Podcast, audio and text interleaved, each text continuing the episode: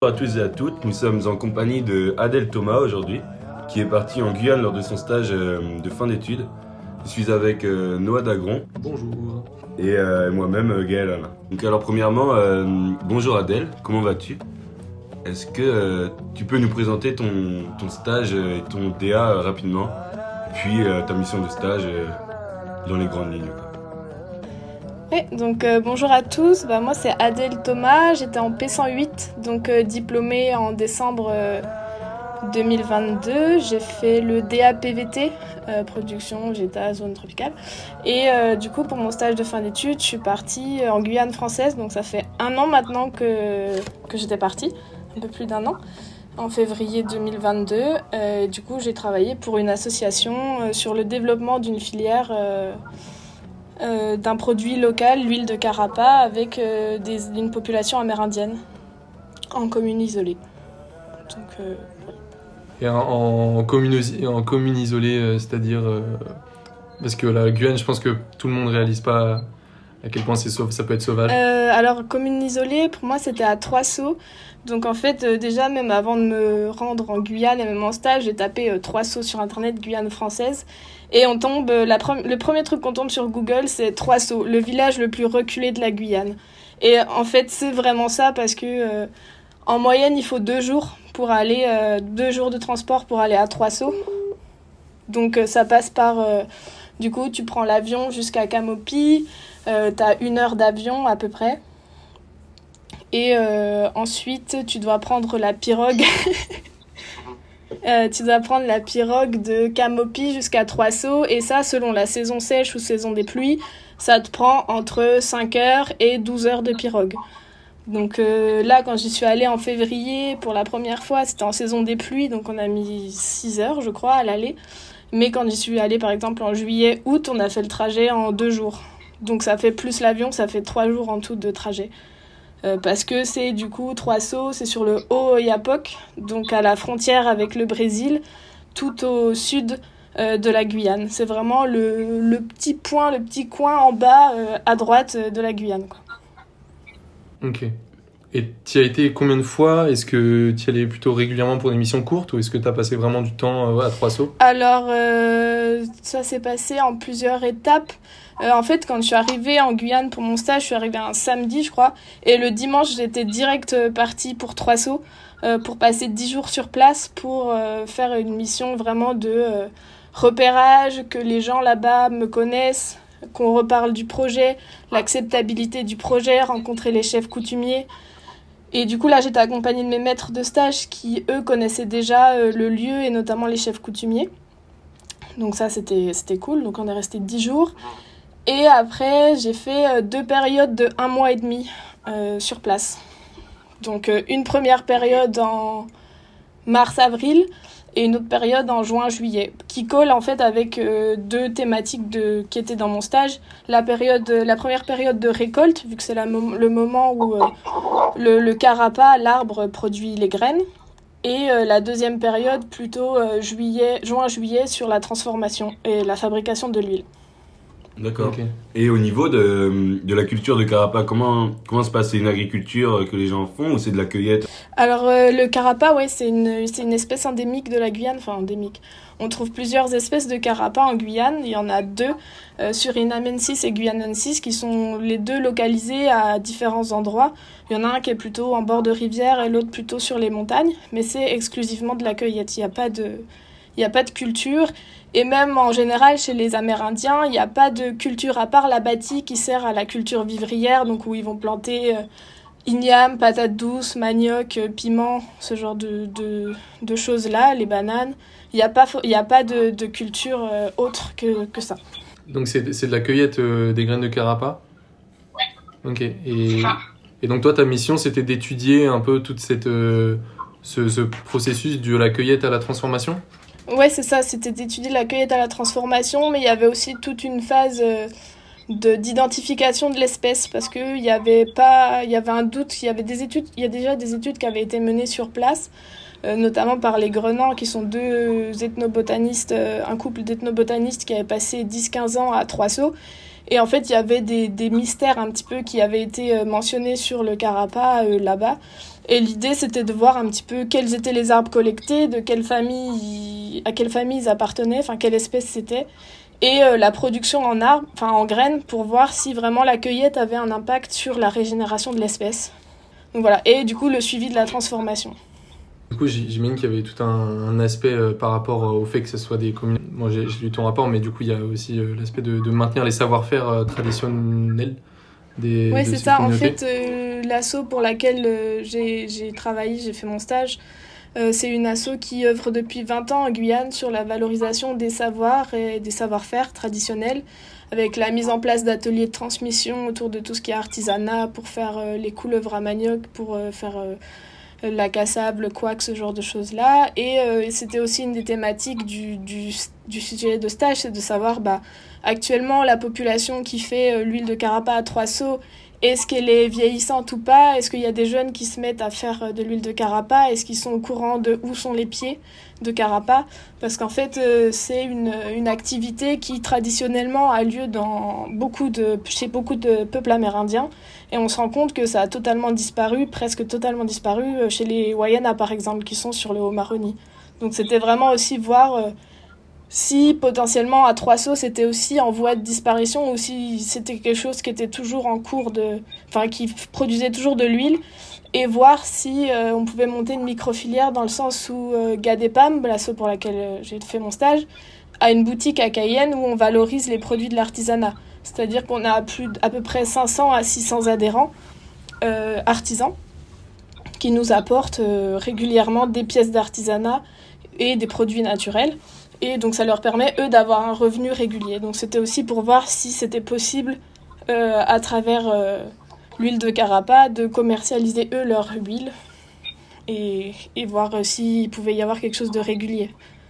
Au niveau de l'huile de carapa, comment elle se consomme? Est-ce qu'elle est vraiment connue en Guyane par la population locale? Et comment ça marche au niveau de la commercialisation en général? Alors l'huile de carapa, c'est une huile, c'est pas une huile alimentaire en fait, c'est une huile qui est utilisée lors des sorties en forêt pour, euh, pour euh, comme répulsif à insectes pour éviter les moustiques, les poux d'agoutis, les yin euh, toutes ces petites bêtes qu'on apprécie bien en forêt.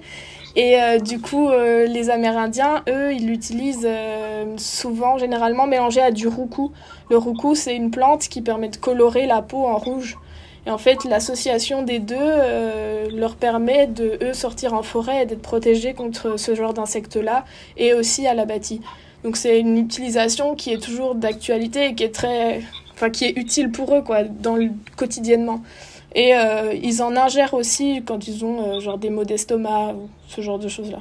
Mais c'est très amer, hein. c'est pas, je conseille pas quoi. Toi, t'as pu la tester euh, personnellement et voir si c'était efficace euh, quand tu sortais en forêt Ouais, ouais, c'est grave efficace. Après, euh, c'est une huile, donc c'est hyper gras, donc en fait, ça empêche les insectes de s'accrocher. Quoi. En Guyane, il y a une forte, forte demande en huile de carapace. C'est une huile qui est très connue, même des métros. De... Il y a beaucoup, enfin, les gens qui vont en carbel week-end, ils s'en servent aussi. Enfin, c'est une huile qui est très, qui est très connue en Guyane. Et euh, je reviens sur ce que tu disais euh, sur euh, la, la, micro-filière un peu qui, qui était l'objectif de ta mission. Est-ce que ça, c'était un, un, peu une, un besoin qui était exprimé par les, les Amérindiens? Est-ce que, est-ce que, enfin, comment ils ont, comment ils ont, ils ont, comment dire, accueilli ton arrivée et ta mission, etc. Est-ce que ça s'est bien passé directement? En fait, le projet, c'est un projet de long terme, en fait, parce que euh, moi, je travaillais avec Marie Fleury, qui est en Guyane depuis 30 ans, qui est ethnobotaniste et qui, fait, qui, a, enfin, qui connaît beaucoup les Wayana et aussi les Wayampi. Et une ça a été explicité par les chefs coutumiers qu'il y avait ce besoin de valorisation de l'artisanat, des savoir-faire traditionnels et que les savoirs perdus, en fait, que les jeunes s'intéressent aussi, sachant qu'il y a d'autres problèmes en parallèle avec la jeunesse et euh, c'était aussi un moyen pour eux euh, d'avoir des revenus parce que euh, si à Trois à Trois il y a sept villages. Il y a sept villages, non, il y a très, ouais, sept villages, il y a à peu près 700 habitants et la moyenne d'âge c'est 20 30 enfin c'est même moins, c'est 20 ans quoi, 20 25 ans et sur tous les habitants, il doit y en avoir max une vingtaine qui ont un travail. Donc c'est aussi le fait d'avoir des revenus en commune isolée quoi. Et du coup, ça a été, euh, ça dépend vraiment des villages, des familles, mais moi, j'ai travaillé avec les gens qui voulaient travailler avec moi, qui étaient curieux. Et, euh, et en fait, ça a suscité quand même beaucoup d'engouement. Euh, parce qu'il y a une production qui a été assez élevée euh, comparée aux autres années. Il y a quand même des jeunes, des jeunes qui se sont mis à produire cette année spécifiquement parce qu'ils savaient que derrière, il y avait un débouché commercial. Sachant que débouché commercial, ça reste à petite échelle. Nous, on a une petite boutique. On se fait, c'est sur de l'économie sociale et solidaire, on se fait pas de marge dessus, c'est vraiment pour valoriser l'artisanat, en fait, qu'ils aient un débouché et des revenus. des revenus. Le rôle de l'association, c'est pas juste de faire l'état des lieux. Qu'est-ce que, comment elle, elle accompagne euh, le village de Trois Sceaux euh, dans, dans justement cette filière euh, de Carapa bah, en fait, c'est comme j'expliquais, comme ils font à peu près avec, enfin, comme ils font avec les autres artisans, c'est travailler avec les artisans volontaires qui ont besoin d'un revenu, qui ont un savoir-faire traditionnel et qui veulent le valoriser d'une certaine façon. Donc soit il euh, y a des artisans qui viennent nous voir parce qu'ils voudraient transmettre, donc créer des ateliers autour de ça, donc nous on les accompagne là-dessus. D'autres c'est vraiment ils apportent leur, euh, leur artisanat à la boutique pour qu'on les vende, que ça soit plus que ça leur évite eux d'avoir à trouver leurs clients. Donc euh, voilà, c'est ça. Après, c'est plutôt individualiste, je veux dire, enfin individualiste. On travaille pour l'artisan, enfin on travaille avec l'artisan, on travaille pas forcément avec un village. Et en fait, ce qui est compliqué à Trois Sceaux, c'est que c'est tellement éloigné que bah y a pas Enfin, il n'y a pas de contact régulier avec eux. Ils viennent, euh, s'ils viennent une fois par an à Cayenne, c'est déjà euh, exceptionnel pour eux. Donc en fait, c'est vraiment de voir sur le long terme comment on pourrait construire des missions ou des missions juste pour récupérer de l'artisanat, des missions. Ouais, en fait, ils sont très dans le partage aussi. C'est-à-dire que eux, ils te montrent comment ils font, même si euh, ils connaissent bien la forêt, ils sont curieux d'en savoir un peu plus sur bah, les termes scientifiques, euh, sur euh, le carapa par exemple, il en existe en Afrique. Et là, quand on est venu faire la mission de restitution, on leur a montré voilà en Afrique comment ils font. Il y a des différences, ils font pas l'huile comme vous. Et du coup, ils sont intéressés par ce partage-là, ces échanges aussi. Donc c'est aussi dans ce sens-là que eux, ils sont ils sont pas contre faire des projets comme ça. Quoi. Dans le rapport, tu dis à un moment le contexte social difficile de Trois Sceaux, commun avec l'ensemble des peuples amérindiens. Est-ce que euh, tu peux nous en dire plus? Est-ce que toi, il y a des choses qui t'ont fait ressortir, des manques de considération euh, par rapport à l'État français, par exemple, ou je pas? En fait, c'est une problématique qui est commune à beaucoup de peuples autochtones, pas que en Guyane. Euh, déjà, moi, quand je suis arrivée la première fois, je suis arrivée avec la pirogue de France Service. Donc, la pirogue de France Service, ça regroupe la CAF, euh, la préfecture, ceux qui font les cartes d'identité, les militaires, ce genre de choses-là. Et euh, en gros, on arrive dans une commune où il n'y a pas internet, il n'y a pas l'électricité, marche, euh, si ça marche, il y a des panneaux solaires, mais bon, c'est un peu chaotique et ils demandent aux gens des attestations d'assurance, des attestations de domicile, ce genre de choses-là. Donc déjà, c'est... Enfin, c'est ultra... Il y a, y a un décalage qui est énorme, quoi. Enfin, c'est... Enfin, j'étais un peu sidérée, je me suis demandé où est-ce que j'arrivais. Donc rien que par rapport à ça, ouais, le système français n'est pas adapté, euh, pas adapté à leur culture. Et même eux, ils le disent plus ou moins. Après, c'est mon ressenti à moi et, et voilà, je suis pas. Enfin, c'est comment je l'ai ressenti, mais il y a aussi un contexte difficile. Euh, moi, je suis arrivée en période de comment dire. Il y a des périodes de suicide en fait chez les jeunes Amérindiens qui se sentent nulle part chez eux euh, c'est-à-dire que en fait, euh, à Trois par exemple, dès le collège, ils sont envoyés à Saint-Georges. Euh, donc dès 10-11 ans, ils sont envoyés à deux jours de pirogue de chez leurs parents. Ils rentrent que pendant les vacances. Et le collège, c'est à Cayenne. Et en fait, ils se sentent pas chez eux quand ils sont à Cayenne ou à Saint-Georges parce que bah, y a de la discrimination, c'est des Amérindiens, ils viennent de la forêt, ce genre de choses-là. Et, quand ils rentrent chez eux, ils se sentent pas non plus chez eux parce qu'en fait, ils savent plus chasser, ils savent plus pêcher. Enfin, il y a, énormément de. pas de contraintes, mais de. Donc c'était ouais, par rapport à ça la phrase. Euh, que je voulais en parler, mais pas sans trop en parler, parce que pour moi, c'est quand même quelque chose qui leur est propre. Et je suis pas là pour raconter euh, leurs problèmes, quoi. Pour continuer sur, euh, sur ce quotidien, parce qu'on a, bah, enfin ouais, justement, ça devait être un décalage qui était, qui était surprenant pour toi, parce qu'on a toujours du mal à s'imaginer que de tels peuples autochtones bah, soit encore dans un monde qui, soit, qui a si vite changé. Et est-ce que tu, tu enfin, toi, tu as passé du temps avec eux, j'imagine, à vivre avec eux, à vivre leur quotidien. Est-ce que tu as. Est-ce que, qu'est-ce que tu as ressenti comme principale différence ou est-ce que tu en as tiré des enseignements personnels? Ouais, alors, euh, pour moi, ça a été une expérience incroyable.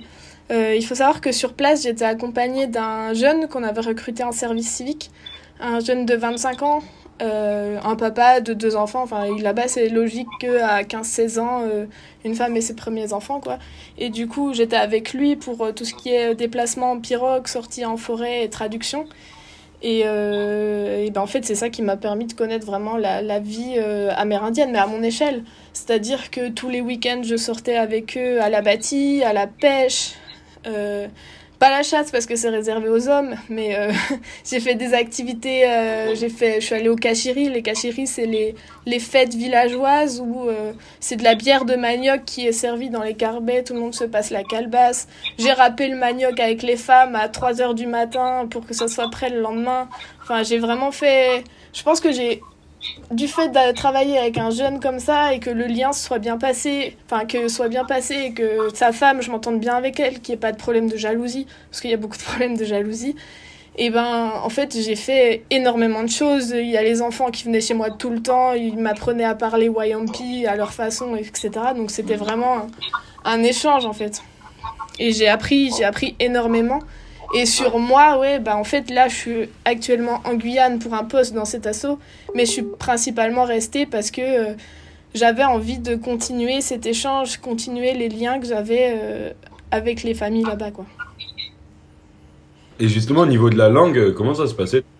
Du coup, j'avais bah, ce jeune-là, Barthélemy, qui était avec moi pour parler, qui parlait Wayampi, qui me faisait la traduction. Après, la plupart d'entre eux parlent français, c'est juste qu'ils parlent pas. Enfin, ils parlent pas super, super bien français, mais ils parlent français. Ils sont allés, la plupart d'entre eux, au collège, au moins jusqu'à la quatrième, cinquième. C'est juste qu'il y a certains termes euh, techniques, on va dire, même si c'était pas très, très technique, mais qu'il fallait que j'aborde avec lui au préalable pour être sûr qu'il ait bien compris, pour qu'après, quand on fasse les entretiens, il puisse dire le bon mot, enfin, le mot qui était le plus représentatif de ce que moi je voulais dire. Donc ouais, il y avait aussi tout un problème. Enfin, tout un problème. Non, toute cette, euh, cette euh, barrière à prendre en compte, quoi. Et mais plus que la barrière euh, linguistique, la barrière sociale, enfin pas une barrière, mais les, différences sociales, c'était aussi important à prendre en, compte. Comment s'adresser à un chef coutumier, comment se tenir quand on est euh, à un kashiri, par exemple. savoir que les femmes sont d'un côté, les hommes de l'autre, ce qu'il faut faire, ce qu'il faut pas faire. Donc c'était tout un apprentissage aussi euh, de respect de la culture et de connaissance de la culture. Et le fait d'être accompagné d'un jeune et notamment de sa femme, ça m'a permis aussi de savoir ce qu'il fallait faire, pas faire. Et ça, c'était essentiel. Quoi. Ça a été long cette phase un peu d'intégration? Clairement, ouais, la première, enfin, les, premiers mois et demi où j'y suis allée, parce que j'étais vraiment toute seule, surtout que je suis arrivée au moment des vacances scolaires. Donc, il n'y avait même pas les instituteurs euh, qui étaient là.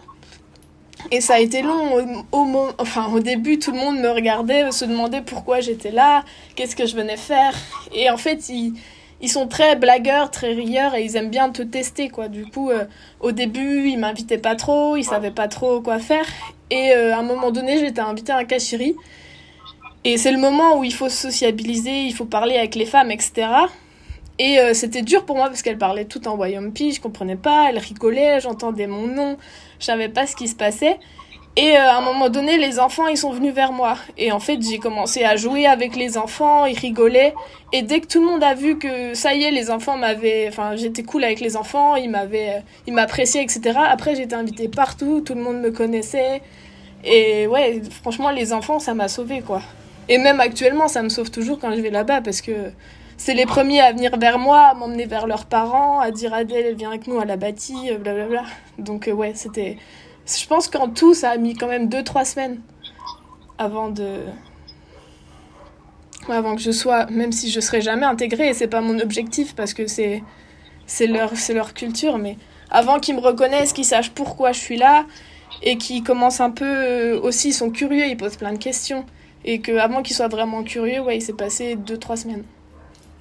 Et euh, sinon, plus euh, concernant ton, stage, on va dire, comment s'organise, on va dire, le, le cycle de, cueillette, euh, etc. Enfin, pour justement le cycle de cueillette, production et ensuite vente, comment ça se passe tout ça au niveau de, de la culture? Alors, le carapa, il entre, il entre en fructification à la saison des pluies. Et en fait, la cueillette, la cueillette, elle démarre quand les graines, elles tombent au sol. Donc, quand les premiers chasseurs, les premiers gens qui vont à la bâtie arrivent et disent ça y est, la saison a commencé, en fait, les gens commencent à aller à gauche, à droite sur des lieux historiques de cueillette, etc., récupérer du carapa. Donc, ça, ça a lieu vers mars-avril, à ma première période de stage. Donc ils passent euh, à peu près 5-6 euh, heures en forêt à collecter des graines, donc à les ramasser au sol. Et ensuite, la première étape, c'est de faire euh, bouillir ces graines. Et ensuite, elles sont mises à fermenter pendant un mois à peu près. Et du coup, c'est pour ça que moi, pendant ces un mois-là, je suis rentrée à Cayenne. Et après, tu as la phase de production où vraiment ils extraient l'huile et où la production, à la fin, elle est finie. Donc c'était vraiment... les deux périodes étaient dépendantes de la production, enfin de la cueillette et de la production. Et sinon, comment ça se passe concrètement euh, La cueillette, euh, ils partent très tôt, très tôt le matin.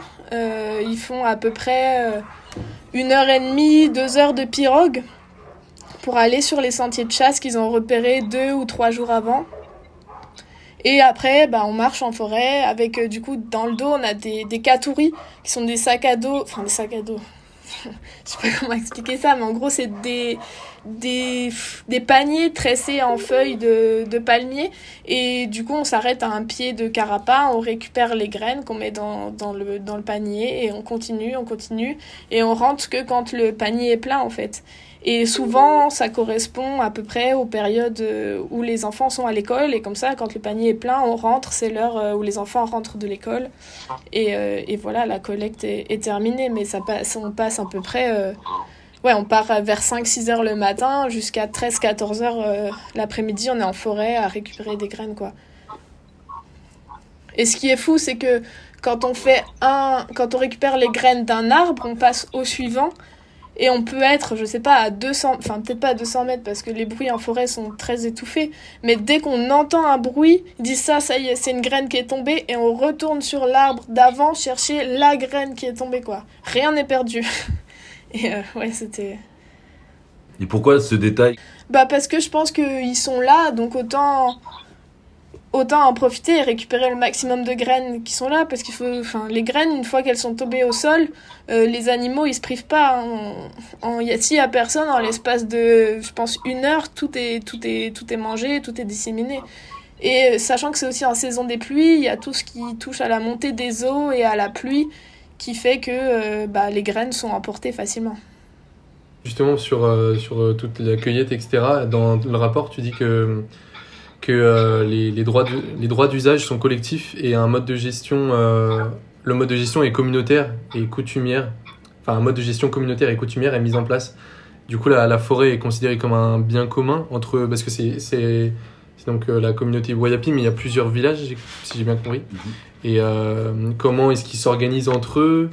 Est-ce qu'il y a des, des règles, des, des règles précises qui sont mises? Est-ce que est-ce que eux-mêmes ils savent aussi et est-ce qu'ils font euh, un peu un travail de d'évaluation et de, de, de, voir euh, à quel point la, la ressource peut être euh, exploitée? Passo, c'est une zone, c'est une zone de droit d'usage coutumier. du coup, la gestion est collective, mais il n'y a pas de gestion à proprement parler. C'est-à-dire qu'ils n'ont pas établi un plan de gestion avec telle, telle zone, ça appartient à telle famille, etc. C'est vraiment tu passes là, il y a des graines, bah tu les prends. Tu, tu passes là, il y a de l'aromement pour faire de l'artisanat, tu les prends. Il n'y a pas vraiment de, de zone à proprement, parler qui appartiennent à une, à une famille plus qu'à une autre, à part les abattis qui, eux, euh, sont définis. Euh, qui sont définis, c'est leur abattis vu que c'est eux qui ont planté, c'est eux qui ont défriché, ce genre de choses-là. Mais sinon, il n'y a pas, il a pas vraiment de, de, de lieu propre à chaque famille. Après, il y a des zones propres à chaque, euh, à chaque village, dans le sens où euh, il y a un village qui est plus éloigné que les autres, qui est celui qui est le plus loin. Et derrière ce village-là, il y a des sauts qui font que. Euh, enfin, des sauts, des, des rapides, en fait, qui fait que. c'est les seuls à mettre leur pirogue en haut et aller de, en haut des sauts à la chasse, chercher du carapa notamment, Euh, leurs abattis sont aussi en haut des seaux et ça, c'est leur zone. Mais sinon, les autres, il n'y a pas vraiment de zone euh, répartie en fonction des familles ou des villages. Et justement, euh, comment sont, sont gérés les abattis? S'il y a, c'est des rotations sur combien d'années, sur combien d'hectares, on va dire? Ils ont à peu près 3 à 4 abattis par famille. du coup, je pense que c'est des rotations sur 3 à 4 ans. Euh, c'est ce que je... Et ça, un abatif à à peu près 0... Ouais, je sais pas, 0,5 hectares, même pas. C'est des, des toutes petites surfaces, en fait et euh, qui sont plus ou moins éloignés des villages. Souvent, ils en ont un proche de leur, euh, de leur maison qui permet, euh, bah, si l'eau est trop haute, s'il y a un problème de pirogue, si le mari est à la chasse ou je ne sais quoi, aux femmes d'aller à la bâtie toute seule. Et sinon, ça peut être des distances très très loin, ce qui fait qu'ils vont à la bâtie plusieurs jours. En fait, ils partent en expédition à la bâtie sur plusieurs jours, voire plusieurs semaines. Mais ouais, je crois que c'est des cycles de 3 ou 4 ans. Je sais que leur, leur paillage aussi, c'est un, une grosse problématique en Guyane. Est-ce qu'il y a des, des, conflits avec ça? Est-ce que ça peut être une activité vers laquelle euh, les jeunes ou certains peuvent se tourner euh? alors euh, ça c'est une des particularités, enfin une des particularités. Une des chances pour les gens de Trois Sceaux, c'est qu'ils sont pas, ils sont pas touchés par l'orpaillage. Il n'y a pas d'orpaillage à Trois Sceaux. Euh, parce qu'en fait, il y en a à Camopi qui est. Trois-Sceaux fait partie de la commune de Camopi, mais il y a à peu près 200 km qui les séparent le long du fleuve. Il y en a à Camopi parce que euh, il y a la rivière, la Camopi, si je dis pas de bêtises, qui rejoint la Prouague, là où il y a toutes les zones d'orpaillage. Donc là, il y a des, il y a des l'orpaillage illégal, il y a pas mal de problèmes, mais passer trois sauts, enfin passer, passer Camopi, il n'y a pas d'orpaillage en fait. Par contre, il y a quand même des mystères, il y a des problèmes de plomb, de enfin de plomb, il y a des problèmes de mercure dans l'eau, dans le poisson, etc. Et justement, il y a des études qui sont en train d'être menées sur place pour savoir bah, justement d'où vient ce mercure, vu qu'il n'y a pas d'orpaillage et que l'orpaillage amène du mercure.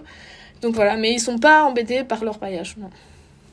Et là, cette problématique des, des jeunes, euh, est-ce que tu as, plus d'explications? Est-ce qu'il y a. Hum, ils se tournent vers d'autres. Ils vont plutôt aller dans les villes, du coup euh?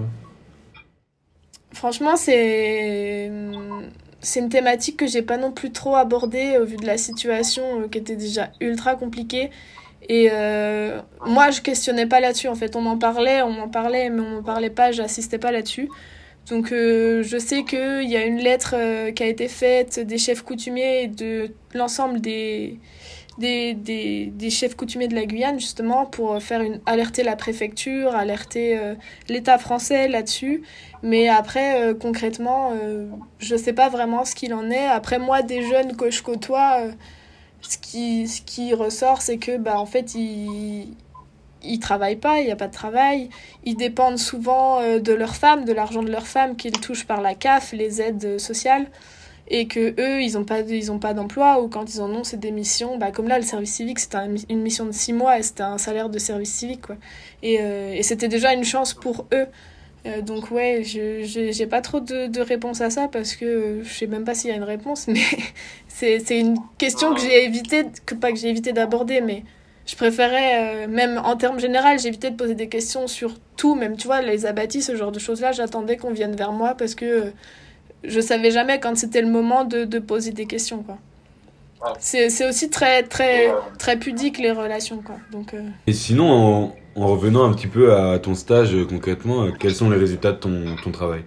Alors euh, sur la première partie euh, plutôt phyto-écologique qui, euh, qui visait à identifier l'espèce de carapa, bah, à Trois on a pu voir que, enfin j'ai pu voir que les pieds collectés c'était d'une seule espèce, donc guyanensis, qui est présente plutôt en bord de fleuve, mais ça aussi c'est parce que je suis pas allée dans les zones de forêt, parce que c'était des... Fallait partir en expédition sur plusieurs jours avec des hommes et que j'étais une femme, donc forcément ça pose problème. Et, euh, et voilà, et que les pieds collectés, ouais, ils, étaient ils, étaient plus, ils étaient en bord de fleuve, et que euh, les pieds collectés étaient des arbres euh, âgés qui avaient tendance à produire tous les ans une certaine quantité de graines fixes, enfin fixes, qui, qui varient très peu, comparé aux arbres qui sont plutôt jeunes et qui ont tendance à produire plus aléatoirement. Donc voilà ce qui en est ressorti au niveau phytoécologique. Il euh, y a toujours euh, des mystères concernant le carapat rouge et le carapat blanc, parce que c'est des choses qui avaient déjà été mentionnées avant. En fait, c'est la couleur du, de l'écorce qui varie de blanc à rouge. Les Amérindiens disent qu'il y a deux carapas, rouge, blanc, que l'huile est différente, etc. Mais en fait, j'ai pas pu, j'ai pu constater ces différences de couleur, mais c'est pas lié, ça semble pas lié à l'espèce. Enfin, du coup, ça reste encore un mystère. Et là, normalement, je retourne en juin pour faire un herbier euh, de ça, pour voir un carapas rouge, un carapas blanc, voir les feuilles, etc., les graines, s'il y a vraiment une différence. Et euh, au niveau de la transformation, bah, j'ai pu voir qu'il y avait plusieurs méthodes de transformation, de, des familles qui chauffaient l'huile pour extraire l'huile, d'autres non, euh, qui faisaient sur des tôles, d'autres qui faisaient sur des coques de palmier. Donc voilà, comparer les rendements, voir qu'il n'y avait pas de différence de rendement en fonction des méthodes de production. Là, on va essayer de faire des analyses euh, chimiques pour voir si euh, ça influence sur la qualité de l'huile. Après, est-ce que franchement ça a un intérêt de les faire? C'est encore en discussion parce que eux, euh, quoi qu'il se passe, ils l'utiliseront et continueront à faire comme, ils l'entendent. quoi. Donc, donc voilà. Et après, ce qui a été cool de voir, c'est qu'il y a pas mal de jeunes. Enfin, en total, il y avait 29 familles productrices que j'ai pu interroger. Et sur les 29, on en a quand même 4 euh, ou 5 où c'est la première fois qu'ils faisaient de l'huile. Donc euh, c'est cool, c'est de montrer qu'il euh, y a une transmission qui se fait. C'est la mère qui avait montré à la fille, enfin à la jeune fille, enfin c'est qu'il y a une transmission, que c'est pas un savoir qui se perd, que c'est une huile qui est toujours utilisée, que tout le monde sait à quoi ça sert, tout le monde sait à quoi comment on l'a fait. J'ai fait des ateliers avec les enfants, leur poser des questions, ils savaient tous comment on faisait, où est-ce qu'on allait chercher les pieds, enfin les graines, etc. Donc ça c'était cool. Et au niveau de la filière, en fait, euh, c'est ultra compliqué d'avoir un regard là-dessus parce que, euh, comme toute activité artisanale, c'est une activité qu'ils font euh, en plus quand ils ont le temps, quand il n'y a pas besoin d'aller à la chasse, quand il n'y a pas besoin d'aller à la bâtie. Donc il se peut qu'une année, ils vont produire 15 litres d'huile et l'année suivante, ils n'auront pas le temps parce qu'il pleut ou parce que telle personne est malade, etc. Donc en fait, sur le long terme, c'est ultra compliqué de mettre quelque chose en place mais ça, c'est pareil pour tout, en fait, pour euh, sur place. Enfin, c'est la culture qui fait que, que c'est comme ça. Et en fait, avant, les Wayampi, ils étaient, euh, ils étaient nomades. Donc je pense que ça colle aussi avec euh, ce mode de vie-là qui... Là, ils sont sédentarisés, mais ils gardent des, des pratiques nomades sur certains points, quoi. Du coup, là, avec tout ce que tu as dit, ça, je me suis dit que ça devait être vachement formateur pour toi aussi, parce que tu as dû autant acquérir des compétences en, botanique que, euh, que, je sais pas, avoir une vision assez euh, de la filière dans sa globalité, que des, analyses physico-chimiques, etc. Est-ce que parfois tu t'es senti euh, un peu, pas démuni, mais en manque de certaines compétences, ou est-ce que tu t'es formé toute seule et ça s'est bien passé? Euh, ouais, clairement par rapport à ce qu'on nous apprend à l'école, enfin à l'ISTOM. Après, moi je suis arrivée en troisième année, donc j'avais fait pas mal de chimie avant. Enfin, j'étais passée par d'autres parcours qui faisait que euh, je pense que ça m'a aussi aidé, euh, aidé là-dessus. Mais clairement, euh, tout ce que j'ai appris, je l'ai appris sur le terrain. Enfin, c'est le terrain, c'est ultra formateur, quoi. T'apprends... On t'apprend pas à l'école comment réagir à telle ou telle situation. Après, enfin, il y a beaucoup de choses où je voulais faire comme ça en partant, et en fait, en arrivant sur place, je me suis rendu compte que c'était pas du tout possible. Enfin, j'avais une vision trop. je voulais faire plein de choses, enfin, et au final, de recentrer sur quelque chose enfin sur certains points qu'on sait bien faire ou qu'on veut développer ou que voilà on sait que c'est possible bah clairement c'est la meilleure des choses à faire on fait un truc plus quali et et ouais c'était enfin j'ai pas j'ai pas eu l'impression de manquer de compétences euh, mais après j'étais enfin j'avais quand même pas mal de ressources enfin de ressources bibliographiques on va dire mais sur place j'étais vraiment euh, solo quoi. Et en fait vu qu'il n'y avait pas de réseau enfin très peu de réseau ni rien, j'étais vraiment euh, solo solo. Donc si un truc qui allait pas, bah c'était à moi de réagir de comment je vais faire quoi. Donc c'était beaucoup de remise en question sans cesse et beaucoup de ouais, t'es tout seul tout le temps. Donc euh, ouais, c'est c'est compliqué quoi, mais bon, enfin, on s'y fait.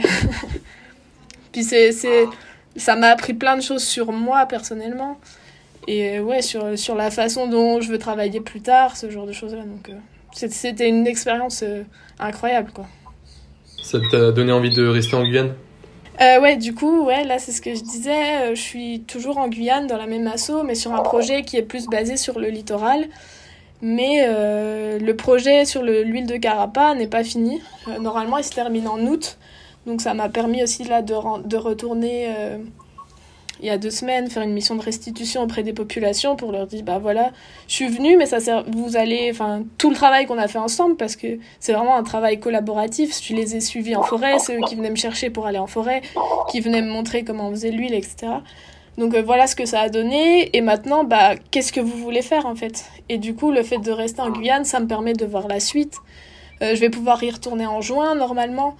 Euh, en juin aussi, on va faire une, une, restitution publique à Cayenne où on va essayer de faire venir des Wayampi sur Cayenne pour qu'ils parlent aussi eux de leur expérience, etc. Donc c'est ouais, on va dire que dans mon choix de rester en Guyane, le poste qu'on me proposait était cool, mais à 85%, c'est parce que je savais que j'allais retourner en trois sauts et garder des liens avec eux, quoi. Même 90% en fait.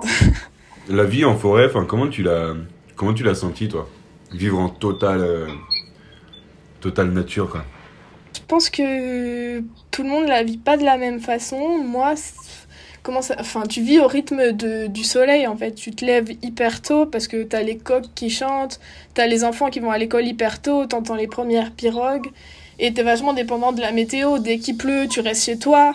Dès qu'il fait chaud, euh, bah, tu restes chez toi aussi. Tu, tu te couches hyper tôt.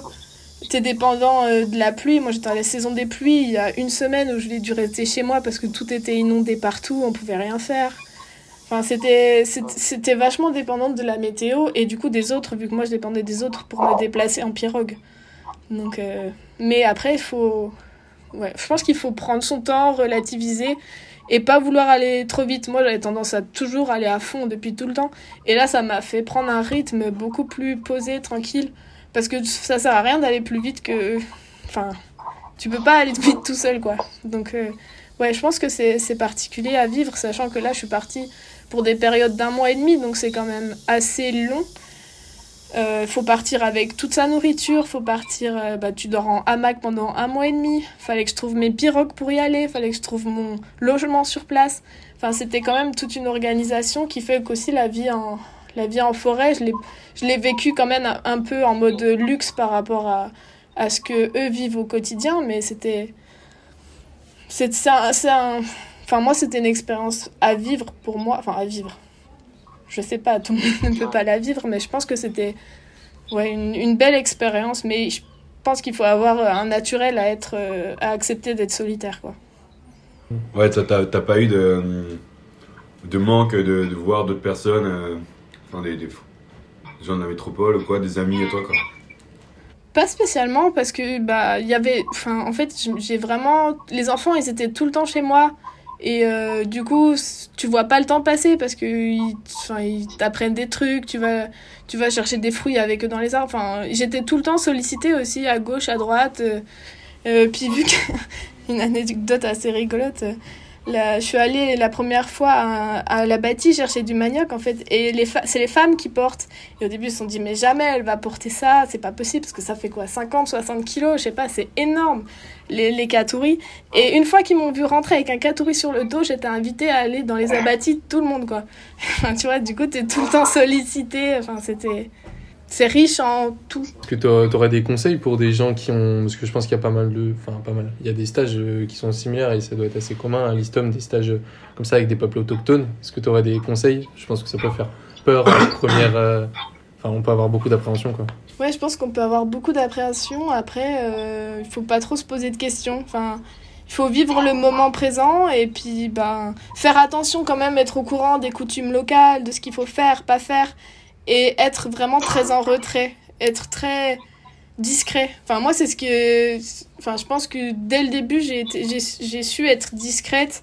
Je suis pas allée vers les gens, j'ai attendu qu'on vienne vers moi, en fait. Et euh, ça peut paraître long au début, c'est dur cette position. Les, les, comme je disais, les trois premières semaines où tu es vraiment solo, tu parles à personne. Là, le temps me paraissait long, je me disais, mais qu'est-ce que je fais là, quoi? Mais au fur et à mesure, les gens vont venir vers toi et je pense que c'est c'est ouais les gens sont de naturel curieux donc c'est faut laisser le temps au temps quoi et pas vouloir euh, aller plus vite ouais.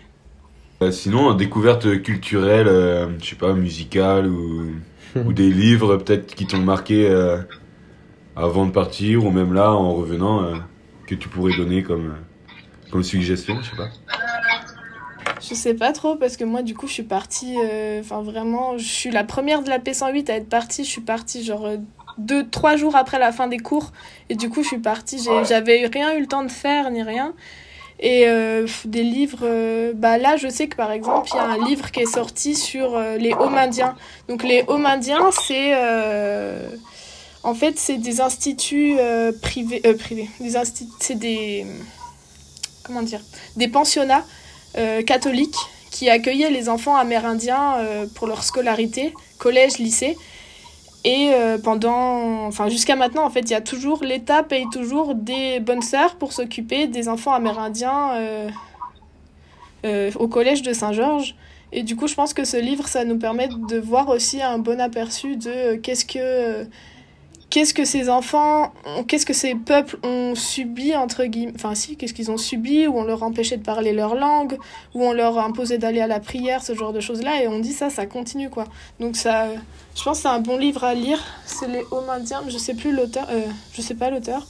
Et sinon, euh, ouais, moi, bah, après, moi, je me suis surtout renseignée sur les Wayampi, donc il y a, il y a les Grenans qui ont passé euh, 10-15 ans là-bas, qui ont fait un livre, qui ont fait un dictionnaire, qui ont fait un livre qui retrace toutes les, euh, toutes les, les cultures, enfin les mythes autour des animaux, comment les Wayampi sont arrivés ici, etc. Donc ouais, après sur, euh, j'ai pas trop d'autres, euh, sources, d'autres anecdotes. La musique, euh, il y a pas vraiment, enfin les musiques traditionnelles sont jouées que aux cérémonies, de ce que j'ai compris. Moi, j'ai pas vu. Après, découverte culturelle, euh, oui, j'ai mangé des trucs chelous, mais c'est plus, euh, c'est plus, voilà quoi. Merci beaucoup euh, pour, euh, pour ce moment passé avec toi, pour cet entretien. Ouais. Donc, est-ce que tu as des questions peut-être à nous poser ou quoi Je sais pas. Ou un dernier mot. Ou un dernier mot, quelqu'un que tu aimerais voir dans cette émission. euh. voilà, libre à toi de. Non, je trouve que c'est une bonne initiative de faire ces retours de stage. euh, ces retours de stage parce que ça nous permet de voir ce que les autres font parce qu'il y a énormément de choses différentes, des choses plus techniques, plus sociaux, plus euh, puis dans plein de pays différents. Donc je trouve ça, je trouve ça cool qu'il y ait ça et j'espère que ça continuera. Bien. Bah, merci d'avoir partagé ton stage, Merci beaucoup. ton expérience.